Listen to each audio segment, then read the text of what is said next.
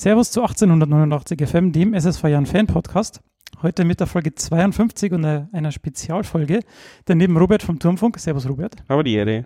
Haben wir heute Jonas Meyer, den Co-Trainer Analyse des Jan zu Gast. Servus Jonas. Servus, hallo. Schön, dass du heute Zeit hast und äh, die Folge mit uns machst. Ähm, ja, um dich mal kurz vorzustellen, ähm, du bist ja so ein richtiger Local. Äh, wo kommst du denn genau her und äh, inwiefern war dein Ziel, dass du wieder hier zurückkommst, wenn du denn mal weg warst während der Ausbildung? Ja, ich bin hier in Regensburg geboren, äh, bin aber dann in Straubing, so 30, 40 Kilometer von hier aufgewachsen und ähm, ja, von dem her war es natürlich schon ein schöner Nebeneffekt, auch hier wieder in der Heimat oder ja, in der Nähe der Heimat auch äh, zu arbeiten.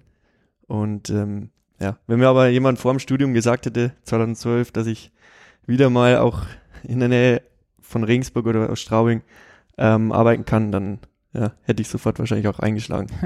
Wo warst du denn mit dem Studium? Äh, in Köln. An der Sporthochschule? An der Sporthochschule in Köln, genau. Ähm, du bist noch sehr jung als äh, Mitarbeiter in einem Training-Staff oder als Co-Trainer. Ähm, war das schon immer dein, dein Ziel, so Analyst zu werden, Trainer zu werden oder hattest du auch ähm, aktive Ambitionen? Ja, ich hatte natürlich schon, äh, wie jeder normale Fußballer, der in frühen oder in jungen Jahren das Fußballspielen anfängt, Ambitionen auch selber hoch Fußball zu spielen. Hab die aber relativ schnell dann auch äh, verworfen, ähm, als ich noch äh, in Straubing zur Schule gegangen bin. Ähm, und ja, habe dann eigentlich mit meinem Abitur mich relativ schnell dazu entschieden, auch in Köln ähm, Sport oder auch speziell auf den Leistungssport mich ähm, zu spezialisieren und rein jetzt auf die Videoanalyse bezogen, ähm, das ist erst so im Studium gekommen. Ähm, ich habe mich versucht, relativ breit aufzustellen im Studium, habe für Adidas so ein bisschen promoted, habe für den 1. FC Köln auch schon in der Fußballschule gearbeitet und bin dann durch äh, das DFB-Team Köln, die die Analysen für die Europameisterschaft 2016 ähm, ja, vorbereitet haben, so mehr oder weniger dann auch in Scouting, dann beim Köln auch oder auch in die Videoanalyse ähm, reingerutscht. Du warst ja schon mal als Praktikum und äh, hast du dich ja quasi darüber dann auch ähm, ja, für den Co-Trainerposten jetzt empfohlen. Genau. Also ja, 2016 ähm, bin ich über den damaligen U19-Trainer äh, durch Andreas Wagner zu Regensburg gekommen und habe da so den Kontakt zu Christian Keller hergestellt. Und ähm, ja, der Kontakt ist dann seitdem auch nicht abgebrochen.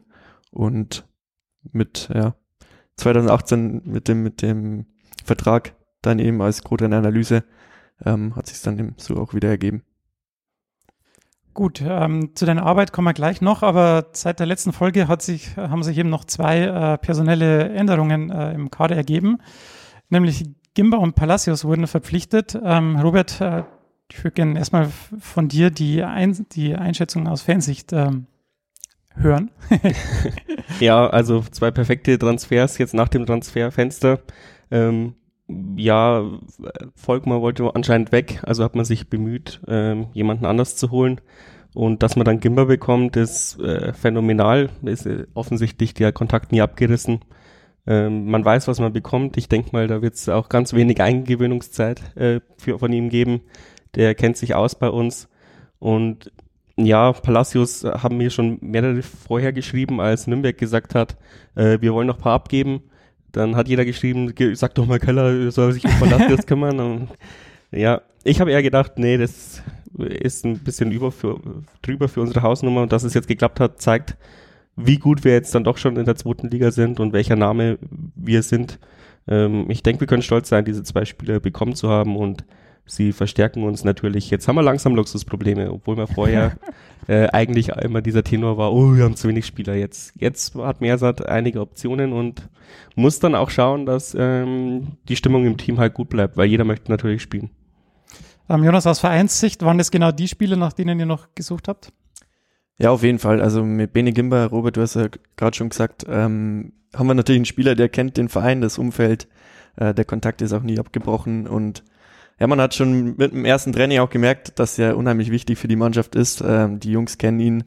Ähm, die Zweikämpfe und die Spielformen, in denen es auch mal ein bisschen härter zuging, ähm, ja, in denen hat man schon gesehen, dass äh, da auf jeden Fall mit Bene Gimba nochmal mehr Feuer drin ist. Und ähm, ja, er ist ein vielseitiger oder variabler Spieler, den wir sowohl auf der Sechs, aber auch in der Innenverteidigerposition äh, einsetzen können. Und das äh, ja, ist natürlich für uns schon auch ähm, immens wichtig. Auch äh, Palacios jetzt ist natürlich super, dass es jetzt am Ende noch geklappt hat. Ähm, sicherlich mit Nürnberg auch ähm, so gewesen, dass da natürlich viele Spieler im Kader da waren. Es natürlich auch vielleicht schwer gewesen wäre für ihn. Ähm, umso besser ist es natürlich, dass wir jetzt mit ihm auch einen vari variablen Spieler haben, der im Offensivspiel sowohl auf der 6, ähm, aber eher auch auf der 8er oder 10er Position oder als hängende Spitze spielen kann. Also ähm, schon ein Spieler, der uns auch spielerisch weiterbringen kann.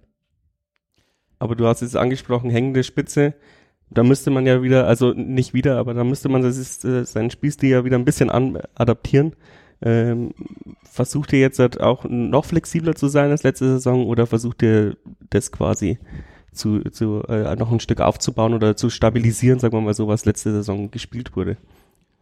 Ähm, also noch flexibler als letzte Saison würde ich nicht sagen. Also mit, mit Palacios in der Hängenspitze ähm, wäre es so, dass wir natürlich einen haben, der immer mal wieder auch die zweiten Bälle dann aufsammeln kann, äh, die Bälle schnell flach macht und sofort auch wieder in Umschaltaktion ähm, den Ball aus dem Druck bringt und ähm, wir einfach dann auch eine spielerische Komponente dann immer wieder haben, ähm, um möglichst schnell auch zum äh, Torerfolg oder möglichst schnell auch wieder Kontersituationen einzuleiten. Also ähm, gerade um so eine Spitze, so ein Stoßstürmer herum ähm, ist natürlich auch eine Position, die auf jeden Fall bekleiden kann. Also könnte man auch mit zwei Stürmern und Palacios spielen, ohne dass du Bauchschmerzen hättest. Also zwei Stoßstürmern und. Auf jeden Fall, auf jeden Fall. Gut, dann wollen wir mal in die Details von deinem Job äh, eintauchen, Jonas. Ähm, wie sieht denn bei dir so eine Woche aus? Das äh, Du sitzt ja wahrscheinlich in deinem dunklen Videoraum, siehst die Sonne nie. und äh, ja, Selten. wie ist das äh, Verhältnis da so von äh, Nachbereitung? Wie lange dauert das und wann steigst du dann in die Vorbereitung für ein Spiel ein? Fängst du vielleicht schon irgendwie drei Wochen vorher mal an, irgendwie zu gucken, was kommt da? Ja. Ähm, oder wie, wie sieht so eine typische Woche bei dir aus? Ähm, also so eine typische Woche oder ich würde eher mit der Vorbereitung beginnen. Also die fängt eigentlich so an, dass wir, wenn wir von einer neuen Woche ausgehen, Montag, Dienstag und Samstag oder Sonntag wieder ein Spiel haben, ähm, dass ich mir erstmal komplett die Mannschaftsanalyse anschaue. Also wie ähm, verhält sich der Gegner mannschaftstaktisch? Ähm, schaue mir dazu die letzten zwei oder drei Spiele an. Ähm, verfolge die natürlich auch in den Wochen davor schon, wenn es möglich ist, über Sky. Ähm, wir haben aber dann eben das Scouting-Feed, wo wir dann speziell taktische Komponenten noch besser herausfiltern können. Ähm, und genau, lege leg erstmal den Haupt- oder das Hauptaugenmerk auf die mannschaftstaktische Analyse und mache aber nebenbei auch immer schon die Einzelanalysen. Das heißt, wir machen für jeden gegnerischen Spieler, ähm, den der Gegner am nächsten Spieltag eben auf den Platz bringen könnte, theoretisch, Einzelanalysen und ähm, schauen, welche Stärken, Schwächen bringt der Spieler mit, ähm, die wir dann unseren Spielern auch so die Woche über, aber auch vor allem den letzten zwei, drei Tagen vor dem Spiel an die Hand geben, ähm, wo dann unsere Spieler auch nochmal schauen können, ja, wie verhält sich der und der Gegenspieler jetzt ähm, und wo könnte ich vielleicht auch ähm, seine Stärken, beziehungsweise wo könnte ich auch seine Schwächen auch ausnutzen. Ähm, wenn du sagst, ähm, ja, du schaust dir die einzeln an, mhm. beschränkt sich dann die Arbeit nur auf, du stellst Video zur Verfügung oder gibt es dann auch vielleicht mal den Fall, dass du zum Mehrset hingehst und sagst, hey, ähm, könnten wir vielleicht da noch auf dem Feld eine Übung machen, die dann speziell auf den einen Spieler vielleicht sogar abgestimmt ist? Also speziell Spielformen auf einen äh, gegnerischen Spieler abzustimmen oder abzustecken, machen wir eher weniger. Ähm, es ergibt sich natürlich schon auch durch unsere Analyse. Wir sind ja im ständigen Austausch, dadurch, dass wir in einem Büro sind, äh, sind die Wege oder Kommunikationswege auch relativ kurz. Ähm, von dem her ergibt sich immer wieder mal, dass wir auch während der Woche schon ja, auf den Gegner speziell vorbereiten. Das heißt, mit speziellen Spielformen oder mit ähm, im 11 gegen 11, 11, wo wir dann erstmal zwei Tage vor dem Spiel gegen den Ball, also unser Spiel gegen den Ball ähm, ja, vorbereiten, aber auch im Spiel mit dem Ball, wo wir schauen, okay, welche ähm, Pässe gehen bei dem Gegner, welche Laufwege sollten unsere Zähne, unsere Stürme haben, um dann auch möglichst schnell wieder in die Tiefe zu kommen. Also es ergibt sich schon immer wieder, dass wir auch ähm, spezielle Spielformen oder im 11 gegen 11 uns dann auf den Gegner auch vorbereiten. Also ich muss jetzt mal auch den Hörern ein Disclaimer sagen, ich werde viel auf Football-Bezug nehmen, weil taktisch finde ich das äh, einfach da schon am Endlevel angekommen. Ja. Und wenn man sich ähm, die Dokus drüber anschaut, dann schaut man, äh, sieht man bei den Gegnern, also bei den eigenen Spielern, dass die alles auswendig von den gegnerischen Spielern wissen. Also denen wurde alles reingebrettert. Macht ihr das auch so? Also kannst du, äh, ich weiß es nicht, zu ähm, ähm, zum Gimba hingehen und sagen, äh, wie, wie ähm, sag mir dein, den Schuss, äh, den, den Schussfuß deines Gegners und so sowas. Ja, genau. Also um auf die Frage zurückzukommen, also wir bereiten natürlich auch Videos vor ähm, für die Spieler. Speziell unser Kapitän, Marco Grüttner, ist da schon so ein Spieler, der auch jeden äh, gegnerischen Innenverteidiger ähm, vorbereit, vorbereitet bekommen will. Ähm, das heißt, ich stelle dem, wir haben so eine spezielle Plattform, die nennt sich Huddle. Da können, kann ich die Woche über immer wieder Videos reinstellen. Die können wir den, den Spielern einfach an die, ans Handy schicken, äh, die sie per App einfach ähm, aufrufen können. Ähm, und die stelle ich eben immer wieder den Spielern zur Verfügung. Das heißt, ähm, spätestens ein oder zwei Tage vom Spiel wissen die Spieler meistens auch ganz genau, ähm, ja, welche Stärken, Schwächen die Spieler auch haben.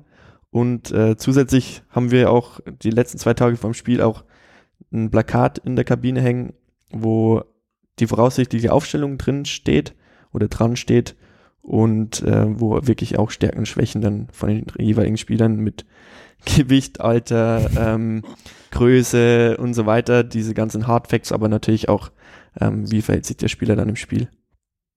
Und ähm, auch psychische Komponenten, also den Auf kann man Fall. reizen oder so. Auf jeden Fall. Also Andi, sag mal, Andi, geh mal ab und zu mal hin und flüster dir was ins Ohr. nee, auf jeden Fall. Also meistens kennen unsere Spieler eh schon die ihre Gegner eh schon aus früheren Mannschaften, aus dem Fernsehen. Also generell unsere Spieler verfolgen eh fast jedes Spiel auch der Gegner. Oder aus Ähm, FIFA. oder aus FIFA, vielleicht auch der eine oder andere. Ähm, deswegen ist es meistens so, dass ich gar nicht mehr so viele neue Infos den Spielern geben kann. Trotzdem sind schon unsere Spieler auch wirklich lernwillig und so ehrgeizig, dass die am Ende auch kurz vorm Spiel nochmal am Plakat stehen und sich die ein oder anderen Infos nochmal einholen. Also das, die Videovorbereitung auf die Gegner findet dann eher auf individueller oder auch in, in der Mannschaftsbesprechung Beides natürlich. Also wir haben ähm, unsere Videobesprechung auch in zwei Ta oder an zwei Tagen gesplittet. Das heißt, wir bereiten zwei Tage vom Spiel ähm, den Gegner so vor, dass wir schauen, wie will der Spieler mit Ball, äh, wie will der, wie will der Gegner mit Ball agieren, ähm, wie agieren wir gegen den Ball. Und äh, einen Tag vorm Spiel ähm, bereiten wir eben auch in der Videobesprechung, aber dann später auch im Training, im Abschlusstraining die Mannschaft so vor, dass wir schauen, okay, wo ergeben sich für uns dann Passoptionen oder Spielaufbauoptionen ähm, und wie agiert der Gegner ähm, dann gegen den Ball. Robert, du hast nichts mehr. Dann würde ich gleich auf die, die Nachbereitung kommen, ähm, weil da ist ja dann wahrscheinlich das Zeitfenster eher kürzer, wenn ihr euch dann schon am, ab Mittwoch auf den Gegner vorbereitet, ist ja die Nachbereitung dann eher kürzer. Genau, also oft ist es so, dass wir ähm, die Nachbereitung zwei Tage nach dem Spiel erst machen. Ähm, in also der der Tag, der Tag nach dem Spiel ist frei. Nee, der Tag nach dem Spiel ist eigentlich immer Auslaufen oder Mhm. Regenerations- und Spielersatztraining für die Spieler, die an dem Spieltag nicht spielen konnten. Ähm, und der zweite Tag nach der Belastung ist immer frei, äh, weil wir da auch einfach keinen Belastungsreiz setzen können und dürfen. Ähm, und dann dritten Tag danach Okay. ist eigentlich immer die Nachbereitung und dann geht es eigentlich schon wieder direkt weiter mit der Vorbereitung für uns als Trainerteam, ähm, wo ich auch dem Trainerteam so die, die Analysepunkte präsentiere und äh, dann geht es eigentlich schon wieder am nächsten Tag weiter mit der Gegnervorbereitung.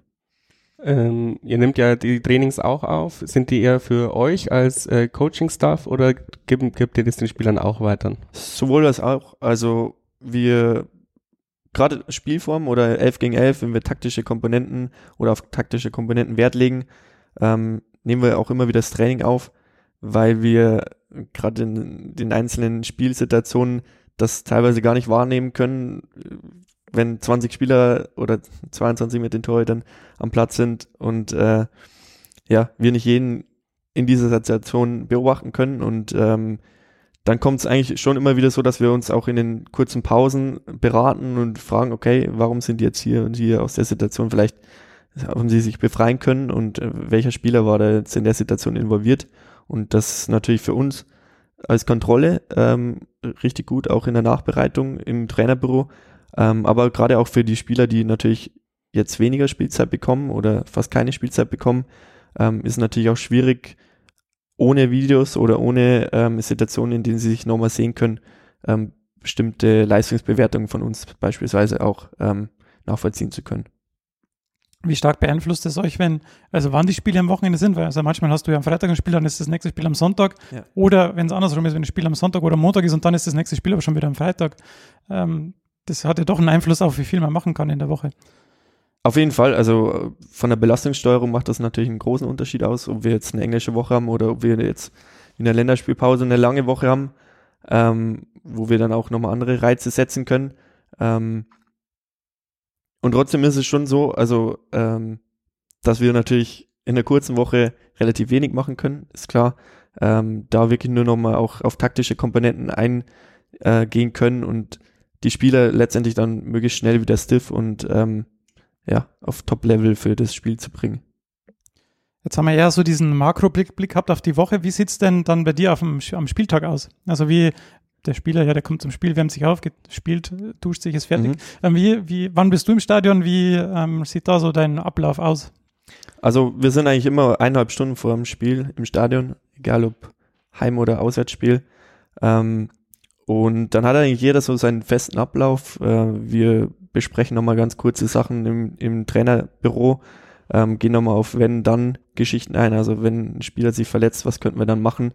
Ähm, überprüfen nochmal ganz kurz den Matchplan und dann ähm, spätestens mit einer Stunde vor dem, vor dem Spiel kriegen wir die Mannschaftsausstellung und dann können wir auch nochmal sehen, okay, hat der Gegner jetzt doch nochmal ein, zwei andere Spieler mit reingebracht ähm, und letztendlich bilden wir darauf dann unsere Zuordnung, was defensive, offensive Standards beispielsweise auch ähm, angeht und geben die dann an die Mannschaft relativ schnell raus, um dann ja meistens so 40 Minuten vorm Spiel auch dann rauszugehen, aufzuwärmen. Und da ist es eigentlich so, dass ich ähm, mehr in der Beobachterrolle, gerade beim Aufwärmen bin, ähm, da auch immer wieder schaue, wie kommt der Gegner raus, wie wärmt sich der Gegner auf, welche Spielform macht der Gegner. Ähm, man kann auch relativ viel meistens schon vom Aufwärmen vom Gegner rauslesen. Ähm, von dem her bin ich da auch relativ viel im Austausch ähm, mit Mercer dann direkt oder mit dem Trainerteam, dass wir da auch nochmal kurzfristige Infos möglichst dann vielleicht kurz vorm Spiel an die Mannschaft weitergeben können. Ja, fand ich in Magdeburg ziemlich witzig. Da habe ich unsere äh, Aufwärmform beobachtet und genau so sind ja zwei, drei Angriffe dann äh, vonstatten gegangen. Mhm. Also da merkt man auch schon, dass die Spieler dann das schon Intos haben oder zum Beispiel dann wissen, okay, es hat wohl einen Sinn gemacht, dass wir das so getrainiert haben. Genau. Ja. Du hast vorher im Vorgespräch erwähnt, dass du auf der Tribüne auch sitzt. Ähm, sitzt du während des ganzen Spiels auf der Tribüne oder wechselst du da die Position? Ähm, ich sitze nur in der ersten Halbzeit auf der Tribüne, ähm, weil ich da ganz einfach eine bessere Sicht oder einen besseren Winkel aufs Spielfeld habe. Ähm, viele Sachen, ja, ich weiß ja, wenn ich auf der zweiten, zweiten Halbzeit sitze ich nämlich unten, ähm, kann man eben auf Höhe der Grasnarbe teilweise gar nicht sehen. Ähm, und ich bin seit Mitte der letzten Saison jetzt auch mit, jetzt bis jetzt vor dem Spieltag mit Christian Babacak, mit unserem Torwarttrainer verbunden gewesen. Ähm, jetzt am letzten Spieltag haben wir es so gemacht, dass ich mit dem ähm, neuen Co-Trainer mit Basti Dreier ähm, verbunden war über, über die ganzen ersten 45 Minuten. Ähm, und dann kann ich ganz einfach den Trainerteam schnell ähm, via Headset ähm, Infos geben, ob beispielsweise unsere Kettenabstände stimmen, ähm, ob unsere Zehner, Stürmer ähm, höher oder tiefer schieben sollten. Und ähm, ja, man kriegt einfach, eine ganz andere Sicht aufs Spiel, als wenn man unten auf der Grasnarbe sitzt. Ich krieg's ja mit, wenn ich neben dir hock, ähm, was für Kom Kommandos du runter, dass du das für Kommandos runterbringst. Und dann habe ich mir letztes Mal schon gedacht, okay, du, äh, du gibst da echt sehr viele Kommandos mit runter. Ja. Ähm, wie kriegen das die Spieler auf dem Feld mit? Also der, der Co-Trainer jetzt oder früher Babu, das war schon so, dass wir dann relativ wenig rausgefiltert haben. Also ich bin schon viel auch am Kommentieren, einfach auch für mich, weil ich es brauche. Ähm, aber auch ähm, letztendlich sage ich dann immer schon auch wieder, ähm, okay, die und die Infos sollten wir jetzt sofort an die Spieler weitergeben oder beispielsweise in der Trinkpause oder in der Halbzeitpause. Ähm, weil, ja, 45 Minuten zu warten und dann erst die Infos weiterzugeben, ähm, ja, ist weniger sinnvoll, weil wir eventuell dann schon eine Situation Gegentor oder ein Tor eben auch äh, erzielen könnten, die das Aber ihr habt jetzt nicht wie im Baseball so total viele geheime Zeichen, wo ihr irgendjemanden dann durchgibt und auf einmal ähm, weiß es die ganze Mannschaft so ungefähr. Ich meine, das ist ja utopisch zu glauben, dass es klappt, aber irgendwie müssen die, kriegen die Spieler ja, ja. die Taktikanweisungen trotzdem mit, weil unterm Spiel ändert sich ja auch immer ziemlich viel. Genau, also meistens ist es so, dass ganz einfache Kommandos ähm, wie Kettenabstände oder ähm, beispielsweise letzt, ja, letztes Mal eben auch eine Anweisung an Torwart gegeben, dass man das Spiel gegebenenfalls ruhiger machen sollte. Es sind nicht spezielle oder geheime Zeichen, die wir an die Mannschaft weitergeben, sondern ähm, schnelle, kurze Infos, ähm, wo jeder Spieler Bescheid weiß, okay, das und das sollte er in seinem Spiel ändern. du hast jetzt schon die Headsets erwähnt, die du dir vielleicht benutzt, wenn man jetzt, ja. wie der Robert vorher die also American Football wieder in, ins Spiel bringt, die haben ja da, also die sind ja da ausgestattet mit, also da sitzen ja zehn Leute irgendwie oben, haben Tablets, haben, haben Druck, haben, haben dann irgendwie Mappen, wo dann Spielzüge aufgeführt sind. Ähm, wie viel darfst du machen äh, und wie viel macht ihr tatsächlich? Also man dürfte mehr machen, als wir aktuell machen. Ähm, es ist aktuell so, dass wir eben nur per Telefonie oder per Headset, äh, normales Telefonheadset, verbunden sind und da die Infos weitergeben und ich eigentlich das, was mir auffällt, ähm, händisch auf meinem Blog schreibe. ähm, es wäre aber natürlich noch mehr möglich, dass man beispielsweise das Live-Feed sich reinholt ähm, und ich mir die Szenen auch immer wieder dann auch an meinem Laptop vor und zurückspielen kann. Ähm, und die dann auch sofort an die Trainerbank weiterschicken könnte. Ähm, das haben wir aber jetzt bis jetzt noch nicht gemacht, weil wir gesagt haben, dass äh, wir da einen zweiten Videoanalysten bräuchten, der sich nur auf das kon äh, konzentriert. Und dadurch, dass ich halt da alleine oben sitze, ähm, will ich halt wirklich den Fokus auch aufs Spiel legen und äh, dass mir da auch keine Situation durch die Lappen geht. Und deswegen versuchen wir das möglichst einfach zu halten und möglichst äh, ja, den Fokus aufs Spiel zu legen. Gibt es irgendeinen Verein in der zweiten Liga, der es total übertreibt, der da mit zehn Leuten oben hockt? Ich denke, über drei, also übertreiben kann man es nicht, weil je, je mehr Augen äh, das Spiel sehen, desto besser. Ja, aber mehr Kommunikation ist ja auch hinderlich bei 15 Minuten das Pause. Stimmt, ja. Das stimmt. Also die, die Kommunikationswege sind natürlich bei uns, dadurch, dass ich alleine bin, eben auch relativ kurz. Ähm, Klar könnte man äh, jetzt mit einem zweiten Videoanalysten oder mit einem größeren Team natürlich auch noch technische, technische Möglichkeiten noch besser ausschöpfen. Ähm, wir sind soweit jetzt aber ganz gut gefahren und ähm, ja, letztendlich bedeutet das für mich natürlich mehr Arbeit in der Nachbereitung, weil ich nicht live mittagge oder die Szenen schon auf meinem Laptop habe.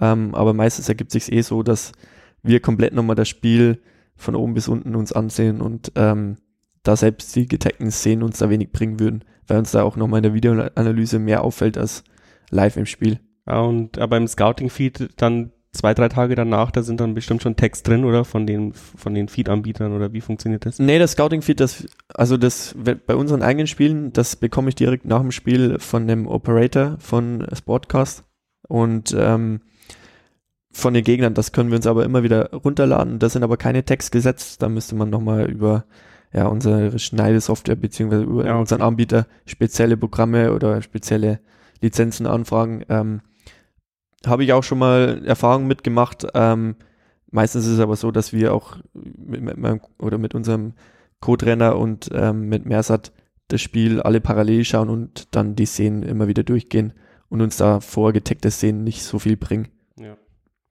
Pro bringen würde es denn was bringen, wenn du jetzt zum Beispiel einen zweiten neben dir hättest, der dir dann während der ersten Halbzeit schon irgendwie Szenen rausschneidet, die du dann vielleicht sogar in der Halbzeitpause irgendwie analysieren könntest. In einer Viertelstunde ist jetzt wirklich nicht viel Zeit, genau. da, um da viel zu machen, aber es wird wahrscheinlich gar nicht so effektiv sein dann. Also die Überlegungen sind natürlich auch da oder waren auch da vor der Saison, auch schon vor der letzten Saison. Ähm, wir haben aber da auch lange diskutiert und sind bis jetzt noch so der Meinung, dass die Spieler auch relativ wenig aufnehmen können in der, in der Halbzeit, weil die äh, viele natürlich auch selber mit sich beschäftigt sind, mit den Szenen, ähm, in denen sie selber betroffen waren oder ähm, ja, viele auch gerade nach Halbzeitstand ähm, auch einfach nicht so aufnahmefähig sein wollen.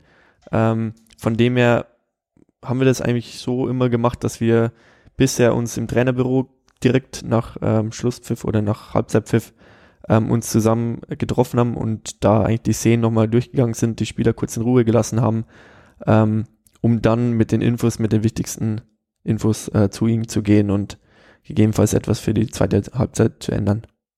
Du hast gerade die Trinkpause vorher angesprochen. Das ist jetzt schon, also jetzt im Sommer im Vergleich zum Winter irgendwie ein anderes Spiel, weil du ja doch irgendwie die Möglichkeit hast, dann nochmal Mitte der ersten Halbzeit und es gab jetzt auch in der ersten Liga so ein paar Spiele, wo man den Eindruck hatte, dass gerade die Trinkpause in der Mitte von so einer Halbzeit schon nochmal irgendwie ein taktisches Element war. Glaubst du, dass, also erstens, ist es wirklich so? Und zweitens, äh, glaubst du, dass es für die Zukunft vielleicht dann auch vielleicht ein zukunftsfähiges Modell ist, sowas zu haben, mal vielleicht eine variable Auszeit oder irgend sowas? Also gerade in der Trinkpause haben wir jetzt schon auch versucht, ähm, möglichst die Infos, die uns in den ersten 22 Minuten, meistens war es ja dann in der Zeit, ähm, uns aufgefallen sind, die an den Spieler, äh, den Spielern an die Hand zu geben. Ähm, weil es natürlich schon schwer ist, auch gerade wenn man auf, auf unserer Seite ist und dann den Ball entfernten Zehner oder den Ball entfernten Außenverteidiger ähm, zu erreichen. Ähm, und das natürlich einfach für uns auch viel, viel einfacher ist, nochmal kurz die Spieler runterzuholen, nochmal kurz ähm, mit den Spielern zu reden, was könnte man jetzt kurzfristig noch vor der Halbzeit ähm, umstellen. Ähm, von dem her kann das natürlich ein taktisches Mittel sein, auch die Trinkpause. Ähm, ob das jetzt so irgendwann voll eingeführt wird als, als kurze Pause in der, in der ersten oder zweiten Halbzeit, dass wir ähm, da immer mit den Spielern reden können, bleibt zu erwarten, ja. Ja, wird schon noch irgendwann kommen. Aber ähm, beim Handball hört man, was die Trainer sagen. Und mhm. da höre ich nicht viel Taktik raus, sondern da ist eher wirklich nochmal pushen, pushen, pushen. Ist das bei euch anders? Also ist das schon mehr Taktik oder ist da eigentlich auch eher, äh, ja, du musst näher an deinen Gegner ran und du, ähm, Grütte, du musst wieder vorne mehr pressen, also so, so pseudo-taktisch Anweisungen, die aber mit Motivation gespickt sind, so ungefähr. Ja, beides natürlich. Also ähm, Natürlich geben wir ähm, Infos, die speziell die Taktik betreffen oder speziell den einzelnen Spieler betreffen, ähm, um das auch möglichst schnell umzustellen.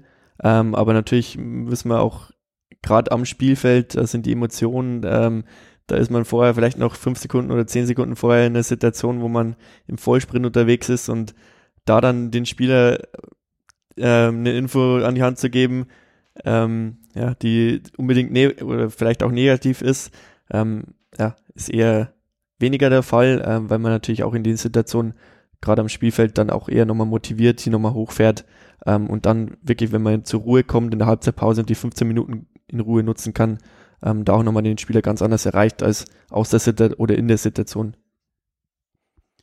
Jetzt haben wir deine Aufgaben ums Spiel schon, schon recht gut ähm, charakterisiert.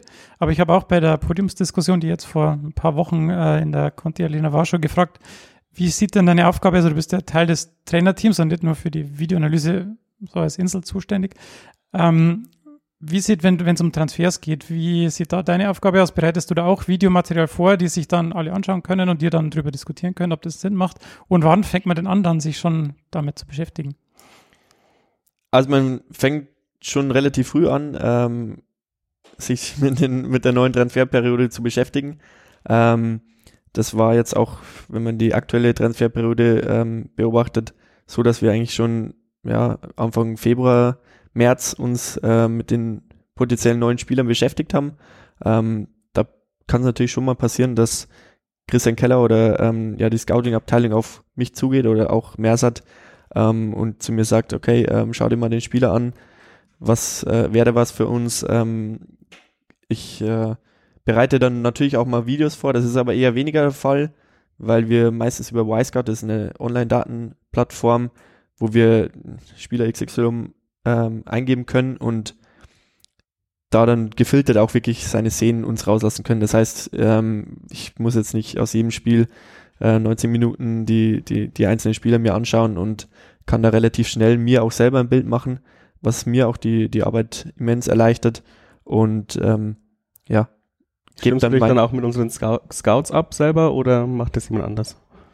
Oder gemeinsam? Also meistens war es jetzt so der Fall, dass dann eher in der letzteren, letzteren Instanz dann auch ähm, Spieler zu mir kommen, ähm, dass ich nicht selber so viel scoute, weil mir da die Zeit auch leider momentan nicht so bleibt. Ähm, und letztendlich dann ja an mich herangetreten wird und sei es von Christian Keller oder Mersat und dann Spieler nochmal überprüft werden und ähm, gegebenenfalls dann eben am Ende dann auch zu einem Gespräch eingeladen werden. Ja, klar, aber wir haben ja auch Scouts, die zumindest mal hinfahren und sich ein, zwei Spiele von denen anschauen, wenn es ja. interessant wird. Und ähm, tauschst du dich mit denen aus oder, oder überprüfst du bloß die, die Kompatibilität des Scoutingsberichts mit den von dir gesehenen Videoszenen, sag wir mal so? Nee, genau. Also die ähm, Scouts filtern meistens eben schon vorher ähm, und bringen dann gewisse Spiele oder bestimmte Spieler an unseren Geschäftsführer oder an unseren Cheftrainer heran. Ähm, ist nicht so, dass ich dann mir noch ähm, alle Scouting-Berichte durchlese, ähm, sondern dann wirklich auch erst in der letzteren Instanz mir die Spiele nochmal online anschaue und ähm, dann auch nochmal mit unseren eigenen Videos sehen ähm, oder unseren eigenen Spielern Vergleich, ähm, ob der in unser Spielerprofil oder in unser Mannschaftsprofil auch reinpasst. Du hast jetzt schon öfter gesagt, dass, das, dass du quasi ein Ein-Mann-Team bist, wenn es um die Videoanalyse geht. Ähm, ja, kannst du das gut bewältigen? Also würdest du sagen, ja, das, ich bin jetzt so zufrieden, wie ich das mache. Natürlich geht es immer besser, klar. Ja. Aber ähm, hast du da jemanden, der dir noch hilft? Vielleicht einen Praktikanten oder machst du das wirklich alles nur für dich? Und wie war das, als du gekommen bist? Du musstest das ja erst alles etablieren, nehme ich an. Mhm. Ähm, mit der letzten Frage direkt. Ähm, genau, also mit meinem, mit meinem Eintritt ähm, war es eben so, dass wir ja vorher noch gar keinen Code-Renner-Analyse hatten und deswegen natürlich auch das äh, Schneideprogramm, aber auch äh, die Online-Datenbank und so weiter einführen mussten. Ähm, das hat natürlich schon die ersten zwei, drei Wochen in der Vorbereitung ähm, in Anspruch genommen. Ähm, mittlerweile sind die Abläufe aber so, dass ähm, die auch für ein Ein-Mann-Team äh, zu bewältigen sind. Und zusätzlich ist es jetzt auch ab dieser Saison so, dass mir natürlich auch ähm, der neue Co-Trainer ähm, auch viel hilft, der Basti, ähm, weil er selber auch viel in der Jugend in Mainz auch selber geschnitten hat und sich dann natürlich auch mit der Software auskennt und mir natürlich da auch sehr, sehr viel abgenommen wird. Grundsätzlich ist es natürlich schon so, dass ähm, je größer das, äh, das äh, die Scouting-Abteilung oder die Analyseabteilung ist, äh, desto einfacher ist es dann auch äh, letztendlich oder wäre es einfacher für mich, äh, das Arbeitspensum zu bewältigen. Ähm, bisher hat das aber ganz gut geklappt auch und ähm, ja, es ist letztendlich auch schwierig, ähm, einen Praktikanten oder einen Arbeiter oder ein Prakt ja, oder vielleicht einen Scout auf geringfügiger Basis ähm, anzustellen, weil natürlich auch viele sensible Daten, wenn es in der Gegnervorbereitung oder dann auch beim eigenen Matchplan ähm, in, die, in die Vollen geht, ähm, ja, dass dann natürlich auch die Daten nicht weitergegeben werden oder dass da natürlich auch nichts durchsickert. Ähm, und das ist natürlich dann bei uns nicht so der Fall. Naja, und außerdem bist du ja wahrscheinlich auch ein Fußballnerd und würdest du den ganzen Scheiß dann trotzdem reinziehen. ja, also genau, also natürlich könnte man jetzt ähm, jemanden haben im Team, der einfache Arbeiten wie Schneiden oder ähm, wenn es in die einzelnen Analysen geht, dass man schon mal vorfiltert und das grob sortiert.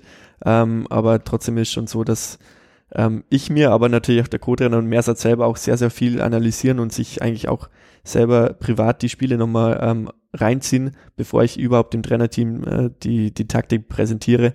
Und oft ist so, dass ähm, sich gerade auch die beiden schon große Gedanken gemacht haben, ähm, wie der Match Matchplan aussehen könnte und wie wir den nächsten Gegner angehen.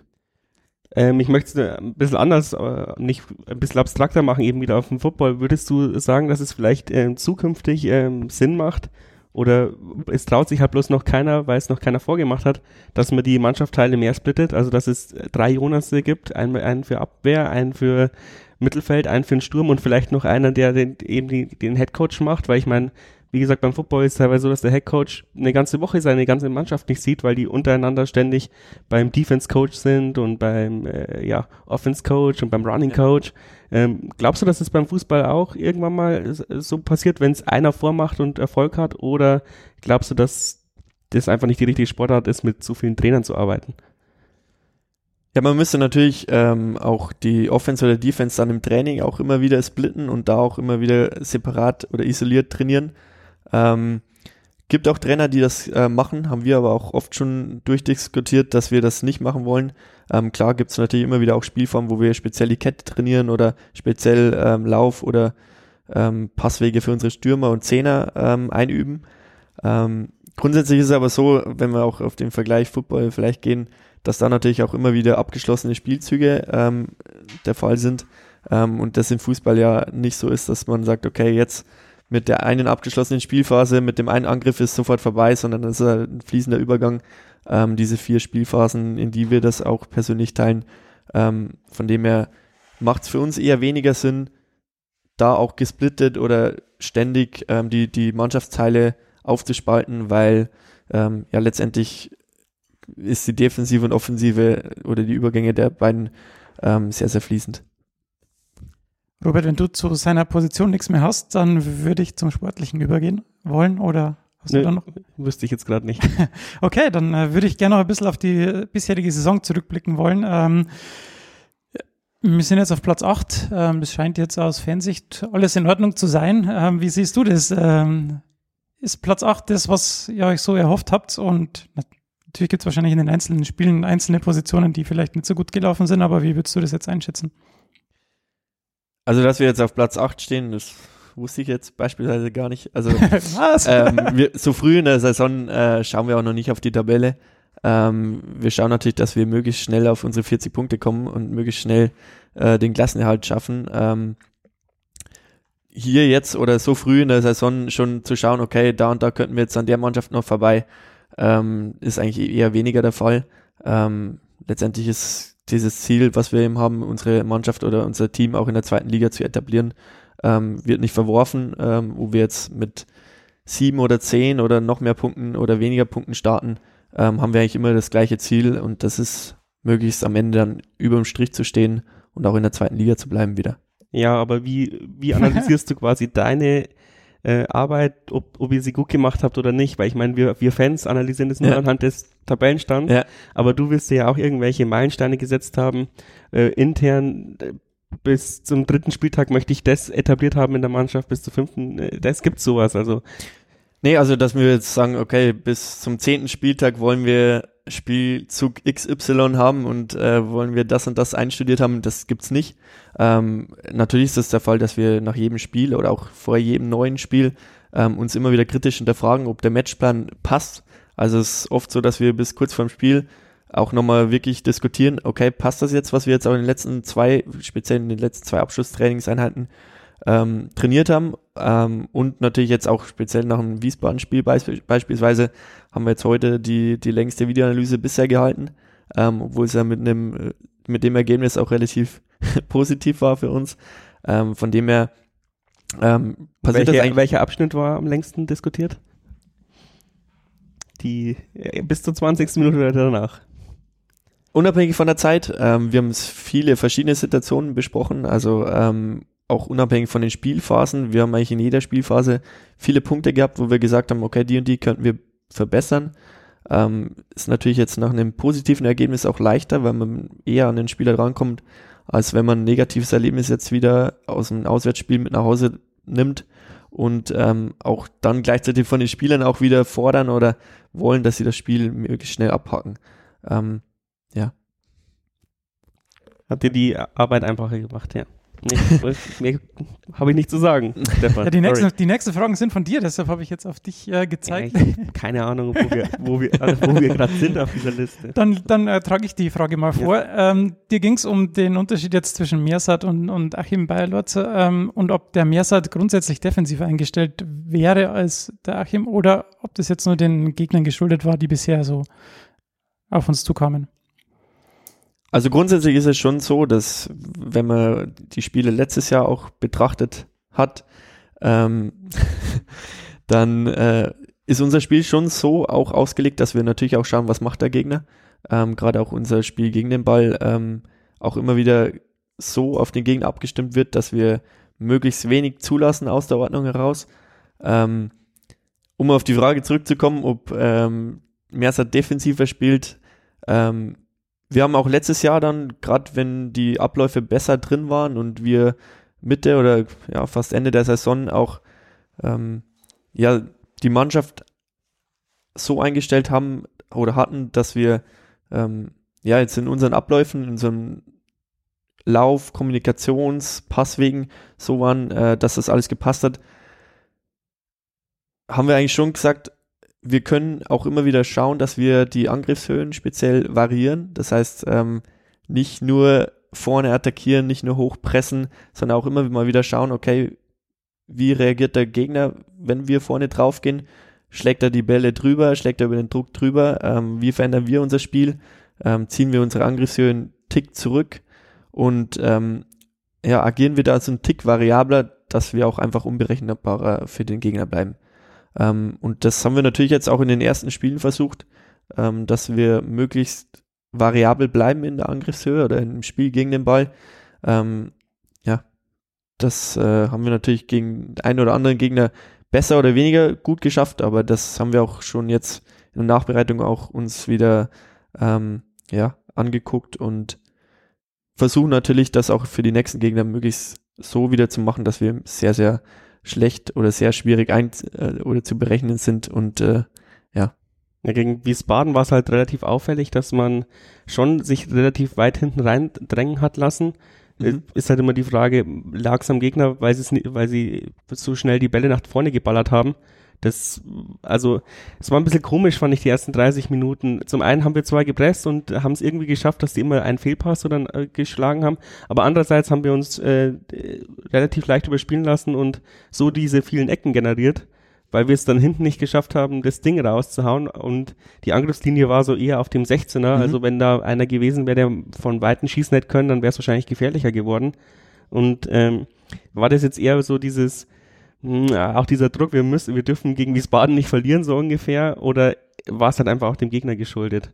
Genau, also speziell Wiesbaden jetzt angesprochen, wir haben ein Spiel erwartet, ähm, wo wir sehr, sehr viele hohe und lange Bälle verteidigen müssen ähm, und da auch wirklich mit unseren 6 Zehner möglichst schnell auch wieder auf die zweiten Bälle gehen.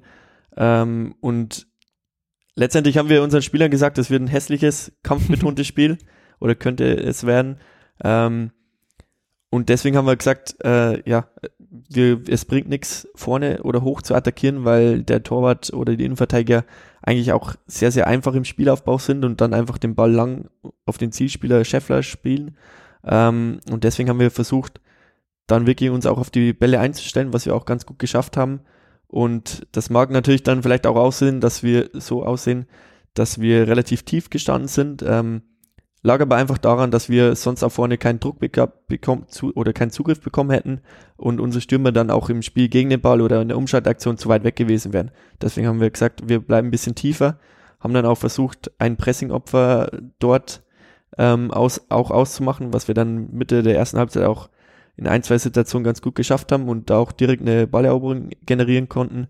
Ähm, und das war halt einfach, wie du schon gesagt hast, dem Gegner jetzt geschuldet, dass wir da auch ähm, ein bisschen tiefer agiert haben.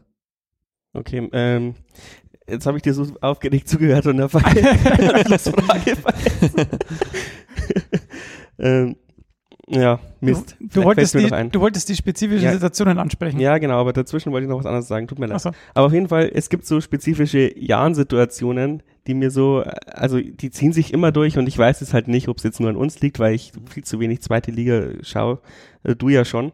Und Aber wir lassen uns bei, bei solchen äh, Vermeintlichkeiten und unfairne, äh, Sachen ein bisschen immer aus dem Konzept bringen. Das ist, ich weiß nicht, ob es nur ein Gefühl ist eben, aber zum Beispiel nach eigenen Standards äh, kriegen wir relativ häufig ein Gegentor oder zumindest ein, ein, ein, ein Angriff. Ähm, wenn der Gegner ein, ein Foul gepfiffen bekommt, das wir nie, wo wir nicht mit einverstanden sind, ist die Zuordnung oft äh, relativ schlecht. Mhm. Ähm, wenn wir gerade in so einer Spielsituation sind, wo wir eigentlich am Drücker sind, bekommen wir dann das Eckballgegentor. Ähm, und irgendwie zieht sich das schon äh, relativ lange gefühlt durch. Mhm. Ist es einfach Fußball oder ist es tatsächlich der Tick Unkonzentriertheit, weil äh, wir so in diesem Pressing-Modus drin sind und uns dann irgendwie die Umschalt, äh, die, der Umschaltknopf im Kopf fehlt bei solchen lächerlichen Situationen, sag ich mal so.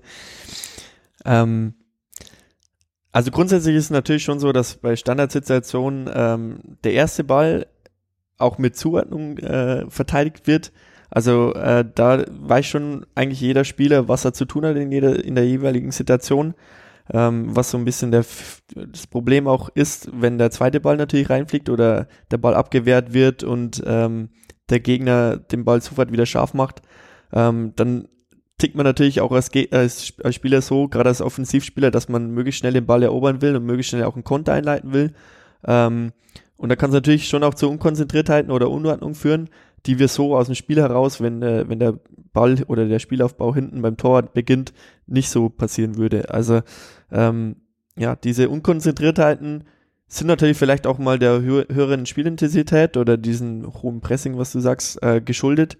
Ähm, trotzdem arbeiten wir natürlich auch daran, haben wir jetzt auch in den letzten Trainingseinheiten auch daran gearbeitet, möglichst diese zweiten oder dritten Bälle auch besser zu verteidigen, da auch ähm, ja so ein bisschen den Fokus drauf gelegt, dass wir da auch ähm, natürlich auch äh, erstmal unser Tor verteidigen, aber dann auch möglichst schnell wieder umschalten und dann selber auch wieder, wie du schon sagst, aus eigenen Standards oder dann aus den gegnerischen Standards dann möglichst schnell wieder selber ähm, Torgefahr zu entwickeln. Ja, Umschaltspiel, jetzt fällt es mir wieder ein. Ein guter Kumpel von mir, äh, Grüße Alex, ähm, hat mich heute darauf äh, aufmerksam gemacht, dass jetzt haben wir ja eigentlich die Spielermaterial perfekt dazu, um ähm, das Frankfurt-System zu spielen, also eher 3-5-3. Ähm, was sagst, äh, was sagst du dazu? Also äh, habt ihr euch da mal Gedanken gemacht? Also ich meine, bisher ist ja unser Pressing schon eher aus der Viererkette heraus und von den Stürmern und dazwischen versuchen wir halt die Fehlpässe abzufangen. Aber äh, Frankfurt presst ja eigentlich auch eher im Mittelfeld und schaltet dann sofort um. Und mit dem Palacios und Gimber eben jetzt halt, könnte man halt perfekt ähm, diese, diese Aufstellung spielen. Es ist natürlich jetzt halt, äh, naiv zu glauben, wir schmeißen alles äh, über den Haufen der letzten drei, vier Jahre. Ja. Aber ich meine, ähm, ja, würde, also würdest du sagen, das würde zu uns passen, also nur ein abstraktes Konstrukt? Also grundsätzlich ist schon so, dass wir ähm, unser System oder unsere Philosophie und unsere Prinzipien beibehalten wollen. Ähm, das haben wir jetzt auch in den letzten, im letzten Jahr oder jetzt auch zu Beginn des Jahres so gemacht, ähm, dass wir eben in unserem 4-2-2-2 unterwegs sind, ähm, weil die Spieler halt einfach auch wissen, oder für die Spieler ist auch unglaublich wichtig, bestimmte Abläufe zu haben, ähm, zu wissen, okay, wenn wir den Ball in der und der Zone ähm, erobern, dann können wir auch für unser eigenes Umschaltspiel wieder äh, eine Kontergefahr entwickeln. Ähm, und das verändert sich natürlich äh, mit jeder Wex mit jedem Wechsel in der Position oder im Spielsystem, aber auch natürlich mit ähm, jedem Spieler, den wir neu einwechseln. Ähm, von dem her birgt das natürlich auch Gefahr, da auch ähm, so ein bisschen äh, seine Prinzipien oder seine, seine Philosophie ähm, zu verlieren. Ähm, grundsätzlich kann es natürlich auch sein, dass wir während dem Spiel, das war jetzt letztes Jahr weniger der Fall, aber ähm, auch im Jahr davor, dass sich immer mal wieder gibt, dass man auch auf Dreierkette umstellt, ähm, um dann einfach auch über die Flügel mit zwei schnellen Spielern, die auch gegen den Ball gut arbeiten, aber dann auch im, im Umschaltspiel und speziell dann im Angriffsspiel ähm, da auch Tempo haben, da auch noch variabler zu werden.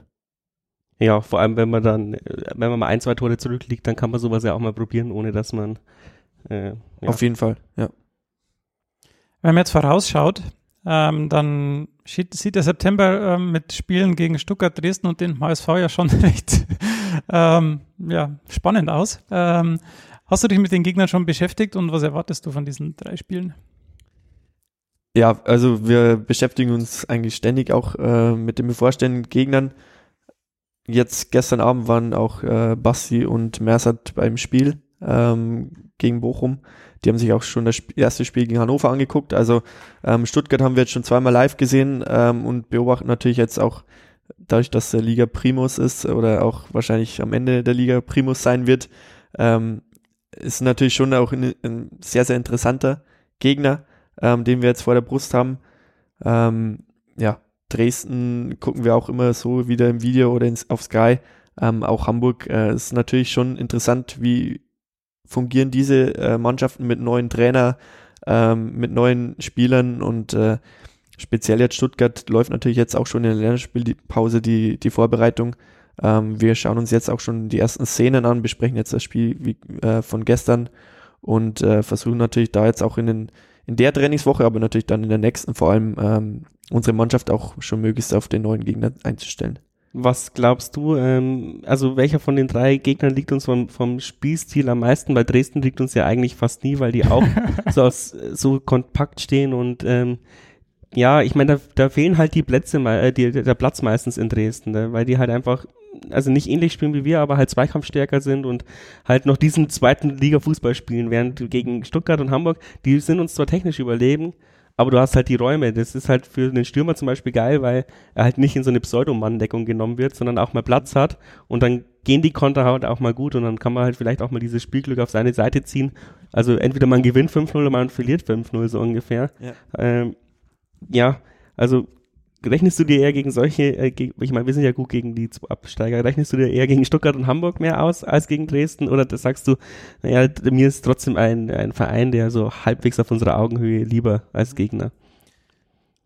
Also grundsätzlich rechnen wir uns gegen jeden Gegner was aus. Also ähm, obwohl es jetzt Stuttgart oder Hamburg ist, ähm, wir haben es ja letzte Saison auch gegen, gegen die Favoriten, dann gegen Köln oder Hamburg auch gezeigt, dass wir solche Spiele auch gewinnen können. Ähm, natürlich ähm, sind diese Mannschaften auch individuell nochmal jetzt auf einem anderen Niveau unterwegs. Ähm, Gerade jetzt auch Stuttgart oder Hamburg, die haben sich natürlich nochmal sehr, sehr äh, stark ver verändert oder verbessert auch. Ähm, und das macht es natürlich für uns nochmal viel, viel schwerer. Ähm, grundsätzlich ist es aber natürlich schon so, dass man sich gegen jeden Gegner was äh, ausrechnet. Wir, wir gehen in jedes Spiel so, dass wir auch wirklich die, die drei Punkte wollen ähm, und nicht sagen, hey, jetzt kommt Stuttgart oder Hamburg, ähm, Punkt wäre schon schön, sondern wir wollen das Spiel auch gewinnen und ähm, ja, haben das das letztes Jahr auch gezeigt und äh, in unserer Philosophie, auch in unserem, in unserer Defensive, in unserer Abwehrarbeit ist es eben so, dass wir auch ähm, da so selbstbewusst auch auftreten können, dass wir auch ähm, gegen alle drei, auch, auch wenn es gegen Dresden jetzt nochmal ein anderes Spiel sein wird, ähm, uns da was ausrechnen. Wir befinden uns jetzt in der Länderspielpause und das ist jetzt auch äh, schon die letzte Frage. Ähm, hast du dir oder nimmst du dir für die Länderspielpausen dann immer irgendwas Spezielles vor, weil du mehr Zeit hast für die, also zwei Wochen? Mhm. Oder ist es dann einfach so, dass du dir vielleicht auch mal zwei Tage frei nimmst? ähm, nee, also zwei Tage frei eher weniger. Ähm, ist natürlich schon so, dass wir jetzt, dadurch, dass wir jetzt nächsten Samstag erst wieder spielen, mehr Zeit haben, auch uns auf den nächsten Gegner vorzubereiten. Das erleichtert mir natürlich so auch ein bisschen die Arbeit. Ähm, wir nutzen aber jetzt auch die Zeit, ähm, wie vorher schon angesprochen, äh, jetzt auch das Wiesbaden-Spiel nochmal detaillierter aufzuarbeiten, wo wir jetzt auch mehr mit individuellen äh, oder mit, in, mit den einzelnen Spielern auch was besprechen können. Das heißt, äh, wir schneiden jetzt auch wirklich von fast jedem Spieler aus dem Wiesbaden-Spiel Szenen, ähm, die wir dann in Einzelgesprächen auch mit den Spielern durchgehen, wo sonst in der normalen Trainingswoche halt einfach auch gar nicht die Zeit ist. Aber ihr habt jetzt ein Testspiel, oder? Und Donnerstag, ja. Genau. Äh, bereitest du es da auch irgendwie vor oder macht ihr da bloß eine Kurzschulung quasi? Wer kommt da? Oder was wollen wir, was wollen wir mit dem Spiel erreichen quasi? Ja, also ähm, so eine grobe ähm, Analyse gibt's natürlich, ähm, weil wir uns auch einfach gerade auf die Standards so einstellen wollen und äh, unsere Mannschaft, die oder die Jungs, die jetzt am Donnerstag spielen, ähm, so einstellen wollen, dass äh, wir auch wirklich eine Zuordnung haben, ähm, dass wir nicht äh, ja, ohne, ohne Plan ins Spiel gehen. Ähm, es ist aber jetzt nicht so der Fall, dass ich jetzt von Zwickau äh, von jedem Spieler eine Einzelanalyse mache. Ähm, genau, also ist eine grobe oder ein grober Plan ist natürlich da ähm, und wir schauen uns schon auch de, äh, den nächsten Gegner an und äh, dass wir natürlich unseren Spielern, die jetzt am Donnerstag spielen, ähm, auch nochmal ein paar Infos an die Hand geben können. Von mir wäre es das soweit, Robert. Hast du noch irgendwelche Fragen? Nö, grundlos glücklich. Sehr gut. Dann, äh, Jonas, vielen Dank, dass du bei uns warst. Äh, ja, es hat danke. mir sehr viel Spaß gemacht. Ähm, und dann hören wir uns beim nächsten Mal wieder. Servus. Servus. Servus.